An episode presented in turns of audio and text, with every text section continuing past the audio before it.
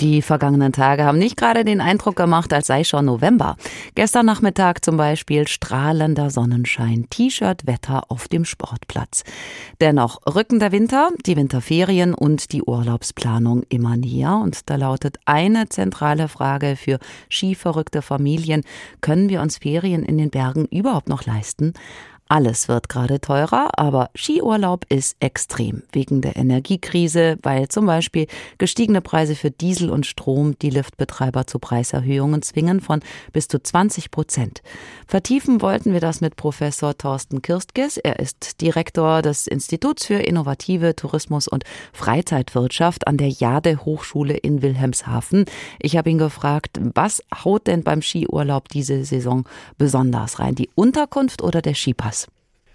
Der Skiurlaub ist in der Tat ja etwas komplexer, weil wir haben eine Unterkunft, wir brauchen normalerweise einen Skipass, ähm, manche brauchen Skimaterial, was sie leihen müssen. Manchmal geht man in die Skischule, speziell für die Kinder und die Anreisekosten, Benzin schlagen auch zu Buche. Von daher haben wir hier also mehrere Faktoren, die sich gleichzeitig erhöhen. Und ähm, gerade im Zielgebiet ist es sowohl die Unterkunft als auch natürlich der Skipass, der durchschnittlich schon um einige Euro teurer wird. Ich denke, so acht bis zehn Prozent im Vergleich zum Vorjahr sind da durchaus zu erwarten. Das heißt also, wenn ich einen Skipass in einem größeren Skigebiet nehme für, sagen wir mal, sechs Tage, was so eine Woche Skifahren eben ist, dann liege ich schnell bei 300 bis 330 Euro pro Person alleine für den Skipass plus Hotelunterkunft und so weiter. Da kommt dann einiges zusammen. Ist das denn billiger, den Skiurlaub pauschal zu buchen? Also ist das eine Möglichkeit, wenigstens etwas zu sparen? Äh, kann durchaus sein. Es gibt diverse Ski-Spezialreiseveranstalter, die auf dieses Segment eben sich konzentrieren und die bieten dann manchmal Pauschalen an. Das heißt, ich habe eine Unterkunft plus den Skipass schon inkludiert. Die bekommen den Skipass dann in der Regel etwas günstiger, als wenn man ihn an der Liftkasse direkt kauft. Dafür schlagen sie auch wieder was auf. Manchmal bieten sie auch noch die Anreise mit an, Bus oder vielleicht Zug, sodass ich dann ähm, Pauschalpakete bekomme. Sage mal eine Apartmentunterkunft plus ein Sechstages-Skipass in einem sehr guten Skigebiet, ich nehme mal Val Thorens in Frankreich zum Beispiel, eines der größten Skigebiete der Welt, kriege ich dann schon so für 7, 8, 900 Euro pro Person. Plus Anreise natürlich, plus gegebenenfalls Skimaterial, plus gegebenenfalls Skischule. Und vielleicht mal vier bei einer Familie. Insgesamt ist Urlaub ja teurer geworden. Kann das sein, dass die Skigebiete nun auf diesen Zug aufspringen und das allgemeine Teuerungsklima jetzt auch nutzen, um ihre Corona-Löcher zu füllen? Das ist erstmal richtig. Man muss natürlich gerade bei einer Familie das Ganze mal drei oder vier rechnen und hat so ein Skiurlaub gleich einen Wert von zwei, drei, vier bis zu 5.000 Euro. Und das entspricht dann schon mehr als einem Monatsgehalt eines normalen Arbeitnehmers, sodass das sehr teuer ist.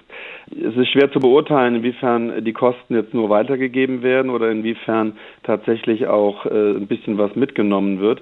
Das heißt, die Corona-Löcher, die Sie eben genannt haben, versucht werden zu stopfen. Aber wir haben ja Gott sei Dank auch eine gewisse Konkurrenz im Markt sodass also das nicht übertrieben werden kann mit Preisaufschlägen, die nicht durch Kostensteigerungen gerechtfertigt sind. Und zum anderen denke ich, dass die Nachfrage angesichts der hohen Preise in diesem Winter auch eher ein bisschen verhalten sein wird. Inflation spielt eine Rolle, andere Nebenkosten, die stark im Haushalt steigen, spielen eine Rolle. Und deswegen äh, wird kein Skigebiet sich erlauben können, jetzt über die Gebühr die Preise zu erhöhen. Das würde man an der Nachfrage sicherlich spüren. Einige Seilbahnbetreiber planen, die Anlagen langsamer laufen zu lassen oder die Sitzheizungen in den Liften abzuschalten. Mit Kunstschnee sieht es auch schlecht aus. Was bedeutet das denn besonders für die etwas niedriger gelegenen Skigebiete? Das ist richtig. Auch die äh, Betreiber vor Ort versuchen natürlich Sparmaßnahmen durchzusetzen. Man nimmt vielleicht nicht alle Lifte in den Betrieb. Man reduziert vielleicht die Beleuchtung. Es gibt vielleicht keinen Nachtskilauf oder reduzierten Nachtskilauf, Sitzheizung. Und die Maßnahmen, die Sie eben genannt haben, sollen dazu führen, die Kosten auch ein bisschen zu reduzieren. Kunstschnee kostet natürlich auch Geld, ne? Strom, äh, Wasserverbrauch, der natürlich vorher gesammelt wird, das Wasser. Aber auch das ist ein Faktor. Und die Entwicklung der Temperaturen, so sage ich es mal, der Klimawandel, den spürt man ja schon seit einigen Jahren. Das ist nicht neu, sodass Skigebiete in tieferen Lagen und auch in deutschen Mittelgebirgen zum Beispiel darunter leiden. Und wenn es einfach zu warm ist, dann kann ich auch nicht vernünftig Kunstschnee produzieren, abgesehen davon, dass es eben Kosten verursacht.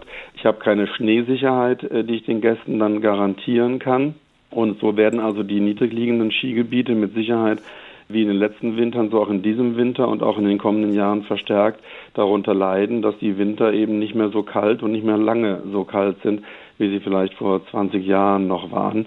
Und wenn sie dann mal aufhaben, diese Skigebiete in den äh, Mittelgebirgen, auch in Deutschland beispielsweise, sind sie eben stark überlaufen von Tagesgästen und Kurzfristbuchern, sodass es dann auch kein Vergnügen ist.